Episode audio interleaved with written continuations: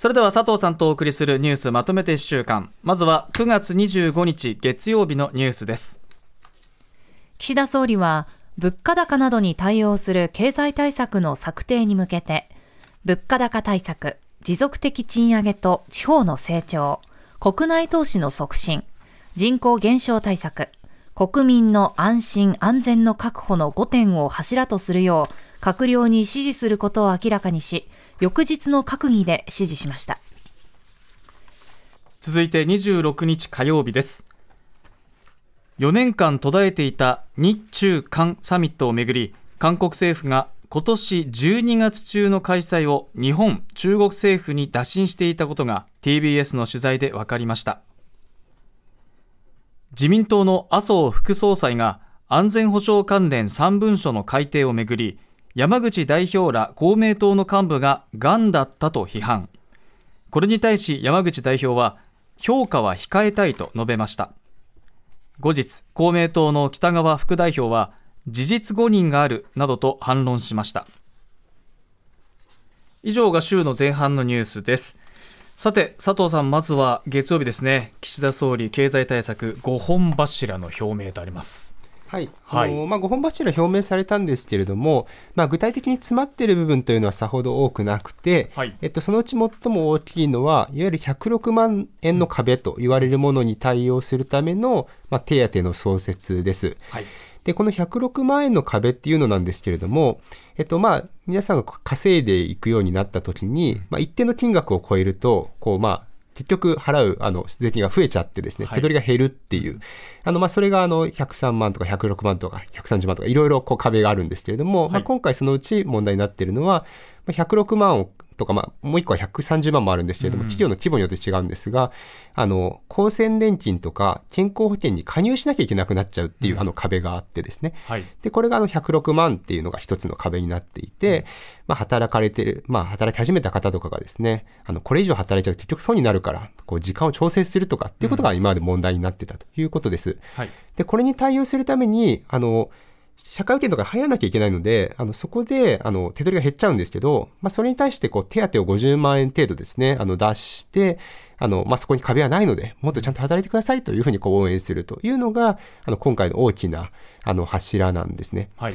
でただ、あのまあ、この問題って結局あの困るところ段差があるからそこに埋め埋めましょうっていうあの話でですね。もともと実はこの問題どういうふうに対応するかという時にはむしろこの段差をどうなくせるかっていうことが議論されていたのでですね。あのいかにもこう段差をなくすのを諦めて、うん、えー、まあ、そこをなんとかこう補填するというかなんかパッチを当てるみたいなですね。なんかそういうような対応になっているというのが、まあ、今回のあの、まあまあ、対策の、まあ、ポイントといえばポイントなんですね。で、これちょっと岸田政権っぽいっていう動きな感じもしてですね、ガソリン補助金とかもそうなんですけれども、はい、あの、まあ、腰を据えてこう大きな問題にこう取り組んでるというよりはですね、あの、それぞれの個別の問題について、こうなんか、なんかこれもやってるんですよ、これもやってるんですよっていうふうな感じにあの見えてしまうというあたりがですね、あの、今回もまた見えてるかなというような感じがしています。この抜本的に変えるんじゃなくて、なんかちょっとこう、継ぎはぎだらけなんじゃないか、ちょっと当ててるぞっていうような指摘もありますもんね。はい、あの、まあ、多分、えっと、まあ、急いで対応しなきゃいけないってことを考えると、あの、まあ、そういうような手当っていうのはしょうがない部分もあると思うんですけれども、まあ、今回ももちろん、あの、お金を出すっていう、あの、形ですので、あの、次元立法でして、あの、まあ、どのまあ、時間が区切られているので、その後には何かしなきゃいけないんですね。でそれだけの、まあ、長期的な資材で対応できるかというところが、まあ、今後問われてくるというふうに思いますし、あとやっぱり市民の側から見てですね、はい、あの気になるのは、まあ、こういう形で、つまり106万の壁はあるんだけれども、うん、なんかそこに補助金の手当みたいなものがあって、はい、まあ、それ乗り越えられるらしいみたいなですね、うん、なんかどんどんとこう問題が複雑になっていて、あのすでにこう壁を理解するだけでも大変なのに、はい、なんかそこにさらにこう、まあ、難しいなんかいろんな制度とかがあるっていう形で、分かりにくさがどんどん増しているというのはやっぱり困るなという感じがしてですね、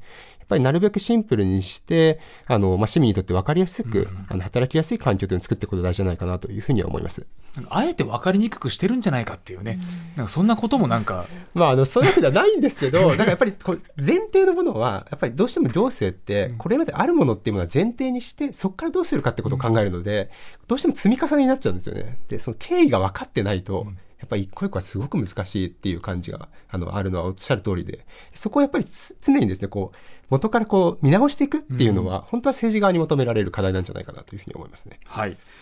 そして火曜日には日中韓サミット。12月中の再開打診というニュースがありました。はいあのまあ、これ、多分今ですね、そのまあ、特に日中関係があの、まあ、処理水の問題をめぐって大きく漏れ、うん、まあ、揉めている中でですねあの、結構大きなニュースかなと思います。あの日中韓サミットというのは、もともとはですね、まあ、要するにサミットなので、え日本と中国と韓国のそれぞれの、まあ、トップが集まって話すっていう機会でして、でこれあの、まあ、最近は実はやってなかったんですけれども、2008年から始まって、あのまあ、安倍政権とかもですね、あのつまり関係がなかなか難しい時期も含めてですね、2019年まで 8, 8回にわたって実施されていて、まあ、結構低齢化していたんですよね。はい、でそれがまあコロナの影響とかもあるんですけれども、一度止まってしまっていて、まあ、それをあの復活させられないかっていうあの動きという感じになります。でもちろんあの処理水の問題があるので、うん、あのなかなかこう難しいところあると思うんですけれども今申し上げたように実はこれっても定例化してやっててその中ではあの各国の関係が悪い時にもやってるんですよね。うんで外交においてあの関係が悪い時にもコネクションを作っておくってとても大事なことで、はい、あの、まあ、セーフガードとかって言ったりするんですけど、つまり、もう、すごく悪くなっていくっていうスパイラルに陥るときに、あって、あ、実はそういう話じゃないんですよとかっていうのを一回止めておくっていうポイント大事でして、今回のように、まあ、あの、日中韓のサミットが復活できてですね、日本と中国問題を抱えているんだけれども、まあ、そこでも、例えば協力できる部分はあるんで、ここに関しては協力していきましょうよみたいな形でですね、あの、まあ、作っていくということは大事な機会かなというふうに、あの、思います。はい。そして同じく火曜日ですけれども、自民党麻生副総裁のがん発言。そうですね。これに関しては？あの、まあ、麻生さん、あの、方言癖のある方なので、で、あの、まあ、しかもこれ地元での、あの、発言でして、はい、まあ、あの、自分のよく知ってる人たちの中で、あの、まあ、こういう発言を漏れたという話かなというふうには思うんですけれども、あの、まあ、もともとその公明党は、あの、まあ、今だとちょっと想像できませんけれども、もともとあの、創設された時にはですね、あの、革新政党の、として知られていた政党で、あの、まあ、ものすごく平和を重視する政党なんですね。まあ、これは今でも、あの、その、えー、支持団体団体である創価学会はそうなんですけれども、でですので、あの公明党としてはですね、あの例えば2015年の安保法制の時なんかも、うん、あの集団的自衛権をまあ行使できるようにするというあの話はあったんですけれども、まあ、それにいろんな形でですね法的にあの整理をしていって、えーまあ、この部分は実はできない、実はできないっていう話をまあ区切っていくっていうような作業をしていたんですね。はい、なのであのえ自民党の側でですね、特にその安全保障環境が悪化するにつれて、なるべくこう日本のま能力を高めて対応したいと思う人たちにとってはですね、公明党で連立を組んでいることで、常にいろんな形のこう、まあ、チェックがかかってる。うんうん、もう悪く言うと、なんか制約がかかっているというふうにあの見えてきたというのは確かで、まあ、それがですね、今回の発言にあのなってるんだろうというふうにあの思っています。でただあの、まあ、今回、このような発言はあの、まあ、麻生さんなんであるんですけれども、はい、その中であの個人的に面白いなというふうに思うのは、あの今、あの多分後ほども話題になると思うんですけれども、まあ、解散がいつあるかっていう話がですね、あの日本政治において大きな問題になる中でですね、はい、あの麻生さんがこういう発言をしているということなんですね。つまりあの自民党はあの公明党と極めて重要な選挙協力をして選挙を戦っています。であの麻生さんは岸田さんにとってものすごく、まあ、強力なあのアドバイザーでして、はいあのまあ、解散を打つかどうかという判断に関しては必ず麻生さんには話が聞かれるはずです。うん、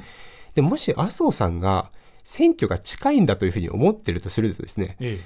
選挙で絶対に緊密に、まあ、協力しなきゃいけない、うん、あの公明党にを刺激するようなこのような発言をするんだろうかっていうのは、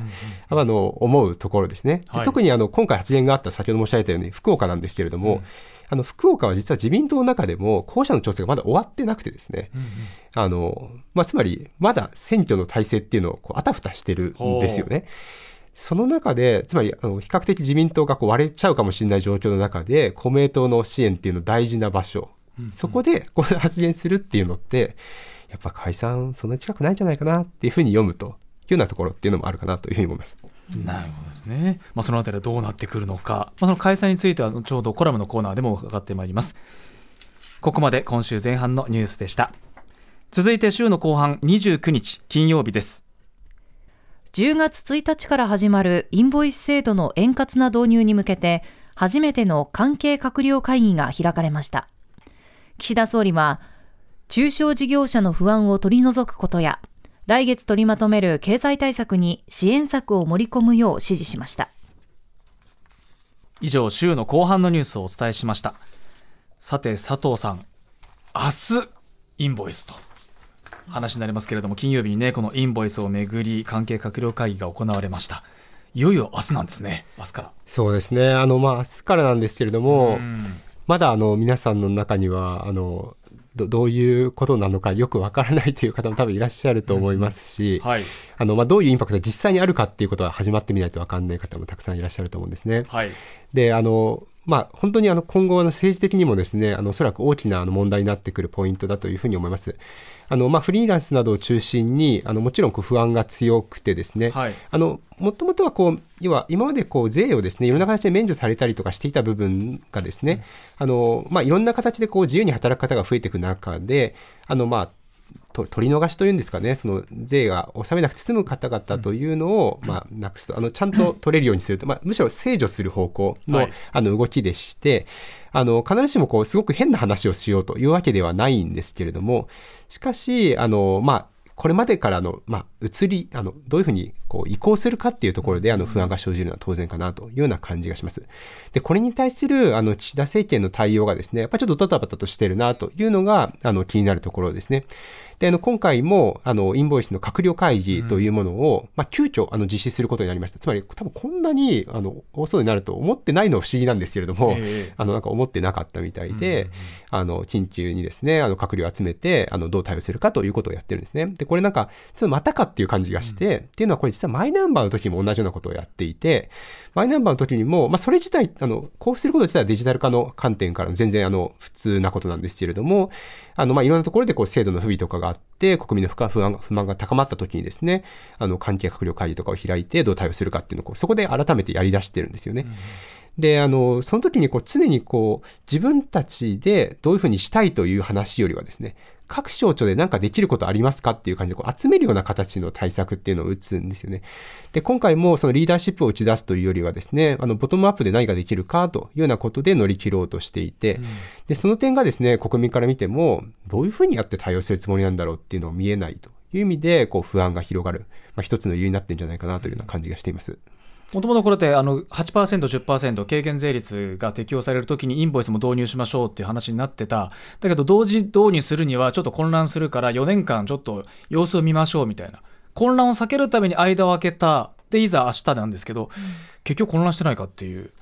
あのやっぱり、まあ、制度として複雑っていうこともあるんですけど、うん、複雑であるがゆえにですねやっぱ政府としてやっぱ説明するって大事だと思うんですよ。うん、つまり今回のこともあの多くの国民の方々、まあ、反発しているのはですね、この制度をま十分に理解した上で反対してるっていうよりは、そもそもこれよくわかんない。その理解できないからわかんない。で、これはあの、マイナンバーとかでもそうだと思うんですよね。マイナンバーとかマイナンバーカードのじゃ違いとかっていうのが、じゃ十分にみんな理解したかってわかんないわけですよね。で、わかんないから不安でやっぱついていけないっていうふうになっちゃうと。なので、そこで求められてるのって、まずはちゃんと説明していくっていうことだというふうに思うんですよ。で、あの、まあ、このままだと、やっぱりマイナンバーの二の舞みたいになることは目に見えてるかなという感じがしていて、あの、岸田総理自体がですね、あの、まあ、例えば、えー、ちゃんと、まあ、最近になってようやくこうスライドみたいのをこう見せて使うようになったんですけど、もうちょっと図解を入れたりですね、まあ、ちゃんとこう多くの人々に理解してもらえるような形での説明っていうのを心がけていくっていうことはまず必要なんじゃないかなというふうに思います。はい。ここまで今週1週間のニュースをまとめてお伝えしました。蓮見紀之まとめて土曜日。